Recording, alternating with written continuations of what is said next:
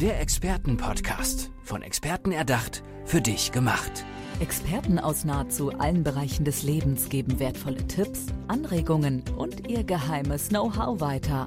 Präzise, klar und direkt anwendbar. Von A wie Affiliate bis Z wie Zeitmanagement. Der Expertenpodcast macht dein Leben leichter.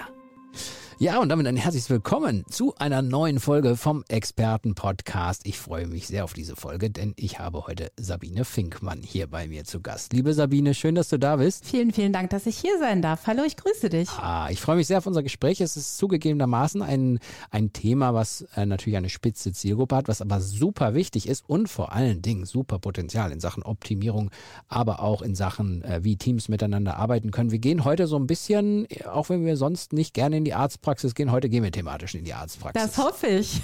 Erzähl mal kurz, was du so machst, wofür du angetreten bist. Ja, ähm, also ich bin von Hause aus medizinische Fachangestellte, vielleicht als Hintergrund, äh, aber inzwischen seit elf Jahren selbstständig. Ich bin äh, Expertin im Gesundheitswesen und Unternehmensberaterin. Die meisten schlackern dann mit den Ohren und sagen, oh Gott, Unternehmensberaterin schon wieder so ein ich benutze jetzt ein sehr böses Wort, Sesselpupser? Nein. Tatsächlich bin ich Praktiker und kein Theoretiker.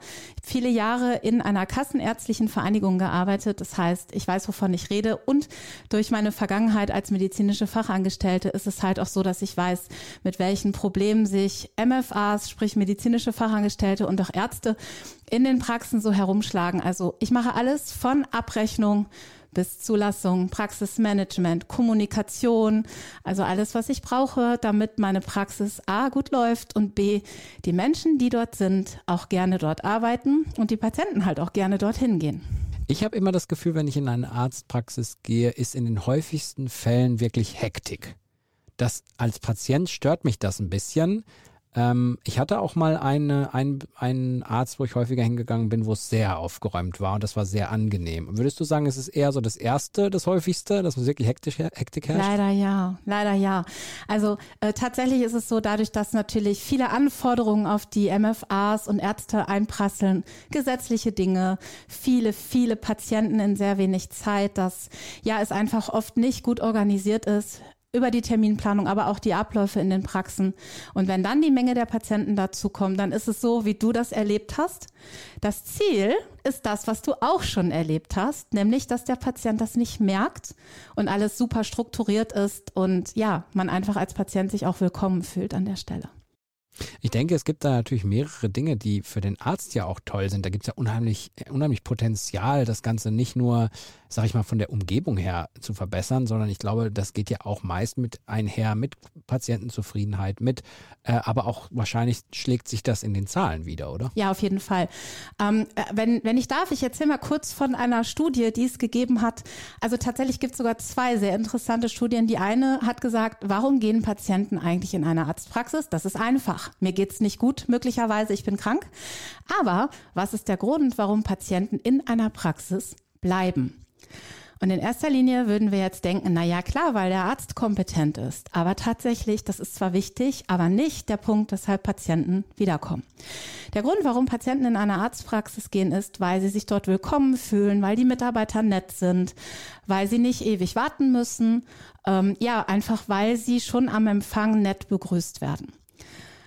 Das ist die eine Studie. Die andere Studie sagt, ähm, und das mache ich ja auch, ich kümmere mich auch um Kommunikation und wie erkenne ich eigentlich die Emotionen von Patienten. Den Patienten geht es besser und sie fühlen sich wohler, wenn die Ärzte in der Lage sind, die Emotionen der Patienten zu erkennen.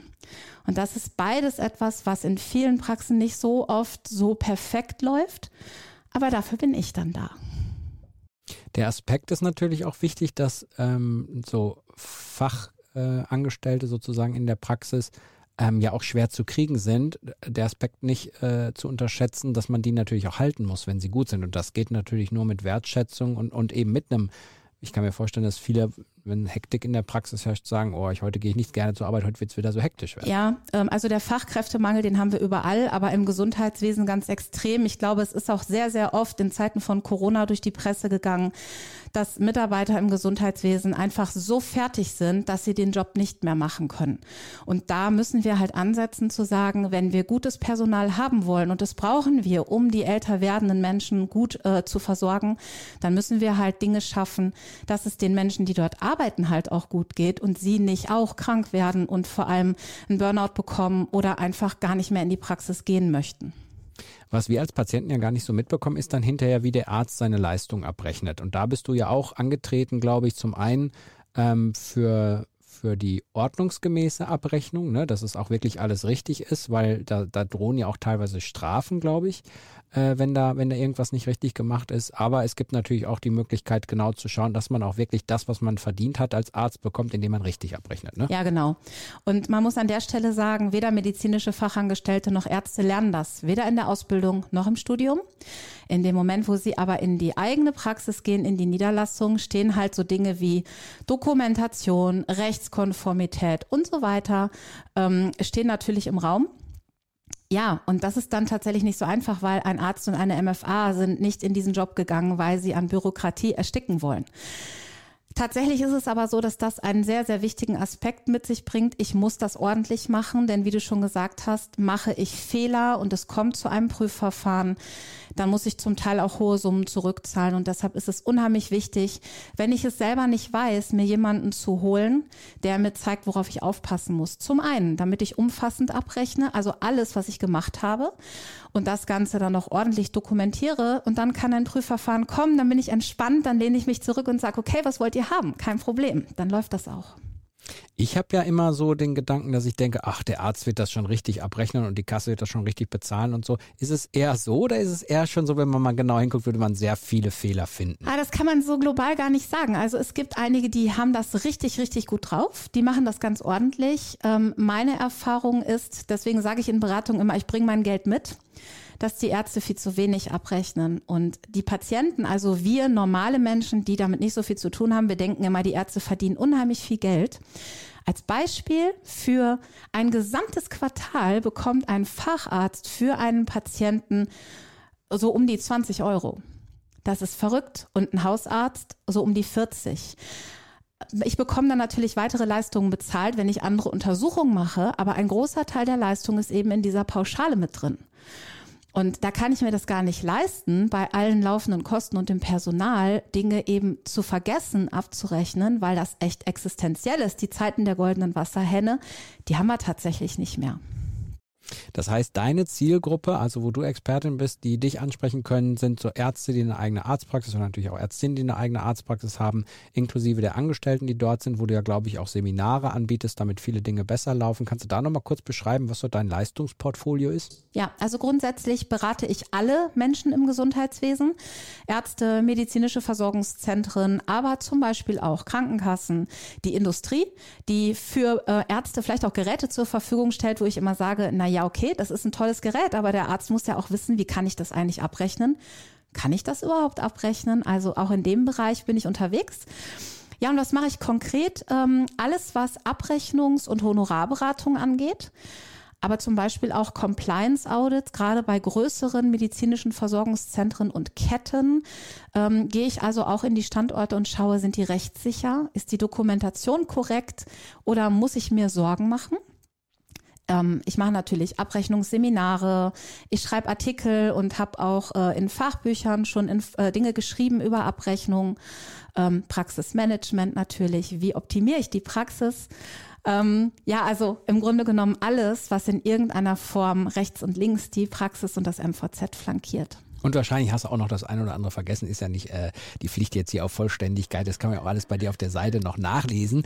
Ähm, ich habe einen Bekannten, der ist auch Arzt und der ist letztens beim äh, Besuch, wo wir da zum Weintrinken eigentlich waren, am Tisch eingeschlafen. das ist so der Klassiker, oder? Dass die Ärzte sich so kaputt arbeiten, dass sie gar nicht mehr wissen, wo ihnen der Kopf steht, oder? Ja, ich mache auch Niederlassungsberatung. Das zum Thema. Ich habe nicht alles gesagt. Ähm, warum sage ich das jetzt? Denn in der Niederlassungsberatung erzähle ich Ärzten, die Interesse daran haben, in die Niederlassung zu gehen, was auf sie zukommt. Einige sagen, wow, das ist gut. Ja, das ist gut, dass ich das wusste, weil jetzt weiß ich, was auf mich zukommt. Jetzt mache ich keine Fehler. Viele sagen, danke, aber nein, danke. Und ich verstehe das auch. Und der Freund, der beim Abendessen einschläft, macht wahrscheinlich viele Dinge selber. Ähm, klar, ich hafte natürlich auch als Inhaber und gleichzeitig muss ich diese Schwelle finden zu sagen, was kann ich delegieren?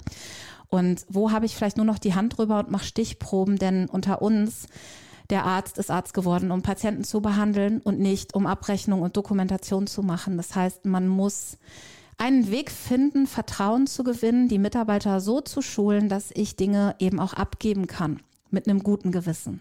Wenn dann mal wirklich was schiefgelaufen ist, dann ist es ja auch wahrscheinlich oft so, dass sich der Fehler immer wieder wiederholt Ne, dann ist es ja auch, wie ist das, wenn da mal so eine Prüfung kommt, geht es da teilweise dann wirklich auch um Existenzbedrohung oder sowas? Oder ist das eher so eine Horrorszenario-Situation? Nee, alles ist möglich. Ähm, wichtig ist an der Stelle immer, habe ich etwas vorsätzlich, also absichtlich gemacht. Das sind schon Dinge, wenn das auffällt, die können richtig Ärger geben. Kleine Fehler macht jeder. Viele Dinge werden von der Kassenärztlichen Vereinigung, die die Abrechnung ja übernimmt, für die Ärzte auch korrigiert. Manche Dinge kann man auch in Rücksprache nochmal regeln. Ja, aber grobe, absichtliche Fehler, die können schon Ärger bringen. Ähm, zum, also vom Zurückzahlen des Honorars bis hin zu einem staatsanwaltlichen Ermittlungsverfahren ist da alles möglich. Und deshalb empfehle ich immer, investiert doch lieber einfach eine kleine Summe darin, rechtssicher zu sein und alles abzurechnen, als zehn Jahre so weiterzumachen und irgendwann knallt's. Das kann man anders machen. Ja, und es ist ja auch wahrscheinlich wichtig, was in Bezug auf die Abrechnung immer on top, also up to date zu sein, ne? Weil weil da ändert sich ja auch wahrscheinlich häufig was. Also ich habe eine Freundin, äh, die macht das, was ich mache für die Privatpatienten. Die GOL hat sich seit 1996 nicht wesentlich geändert. Der EBM ändert sich quasi wöchentlich. Sie sagt immer, ich bin froh, dass ich deinen Job nicht habe, denn manchmal braucht man ein Gedächtnis wie ein Computer, denn es ändert sich wöchentlich was, nicht in jeder Fachgruppe. Aber ich berate ja bundesweit alle KV-Regionen und alle Fachgruppen, die es gibt. Ja, das heißt, ich muss mein Gehirn immer ordentlich auf Trab halten. Es ändert sich echt viel. Ja, sonst wäre es ja auch langweilig. Aber ich, es ist auf jeden Fall ein spannendes Feld, finde ich. Also ich glaube, ähm, es gibt ja in jeder Branche immer Optimierungsbedarf und ich, ich finde es immer gut, wenn man, wenn man ja so eine, so eine spitze Zielgruppe auch hat und so einen Bereich, den man gut abgrenzen kann. War das so von Anfang an dein Ding oder bist du da irgendwie hingekommen? Ja, es sieht in meinem Lebenslauf immer so aus, als wäre das alles geplant gewesen. Tatsächlich ist das niemals geplant gewesen. Ähm, ich wollte als MFA arbeiten und habe irgendwann gesagt, das ist mir einfach zu wenig. Ich möchte gerne mehr.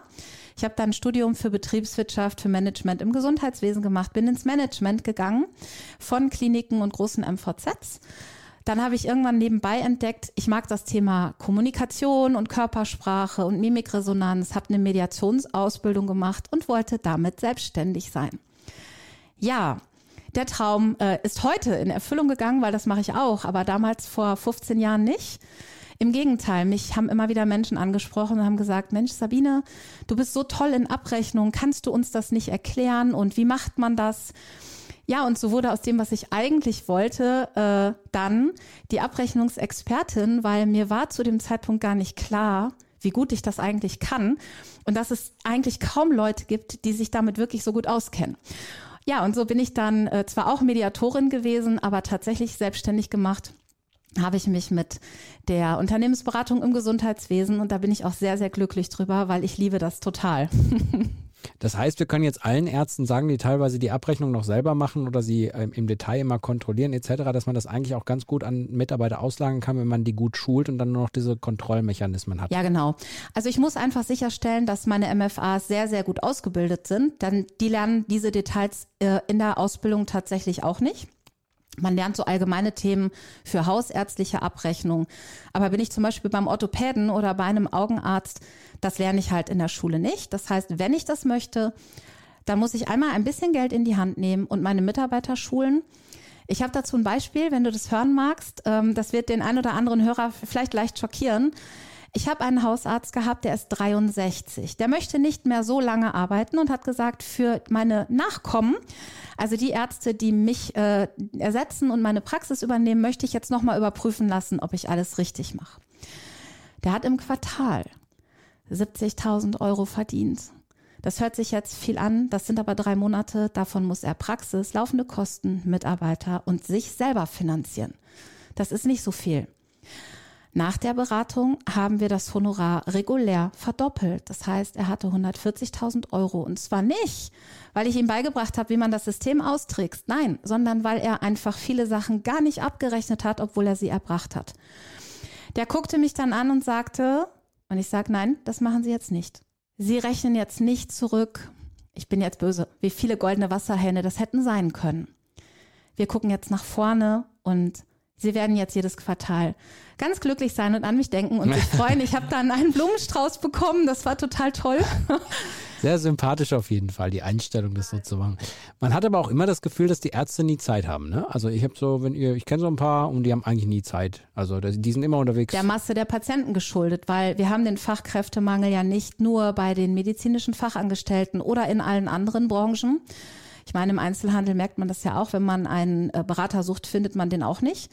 Ähm, so haben wir es aber auf der Ärzteseite auch und die Patienten finden häufig keine, äh, äh, die Patienten finden keine Ärzte mehr, so rum, nicht andersrum. Ähm, weil sich sehr, sehr wenig niederlassen und sehr viele jetzt auch in den Ruhestand gehen und die äh, Kassensitze nicht nachbesetzt werden. Deshalb haben die Ärzte keine Zeit, weil der Anteil der Patienten einfach immer mehr wird.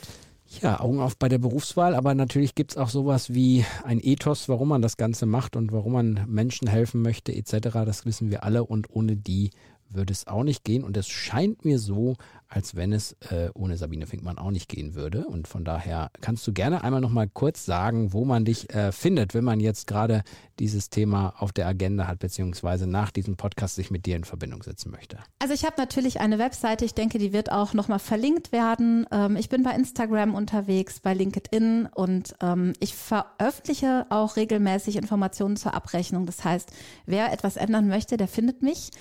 Ähm, melden Sie sich herzlich gerne bei mir unter meinen äh, Kontaktdaten und äh, ja, ich bin mir sehr sicher, ich kann auch Ihnen helfen und dafür sorgen, ja, dass Sie wieder Zeit haben für das, was Ihnen wichtig ist, nämlich Zeit für Ihre Patienten. Und ich habe gehört, die Sabine wird einen Podcast haben. Äh, entweder in diesem Moment, wo sie es hören, weil es schon eine Weile her ist und der schon lange draußen ist, oder er wird bald kommen, wenn man jetzt direkt schaut einfach mal nach, wo auch immer ihr gerne Podcast findet, werdet ihr einen Podcast finden. Entweder ist er schon da oder er wird bald kommen oder er ist schon in die äh, Annalen der erfolgreichsten Podcasts aller Welt äh, gegangen. So, jetzt haben wir das auch geklärt. Sabine, hat mich sehr gefreut. Kann ich nur zurückgeben. Vielen Dank für deine Zeit. Gerne, gerne. Macht's gut, ihr Lieben. Bis zum nächsten Mal. Ciao. Der Expertenpodcast. Von Experten erdacht, für dich gemacht. Wertvolle Tipps, Anregungen und ihr geheimes Know-how. Präzise, klar und direkt anwendbar. Der Expertenpodcast macht dein Leben leichter.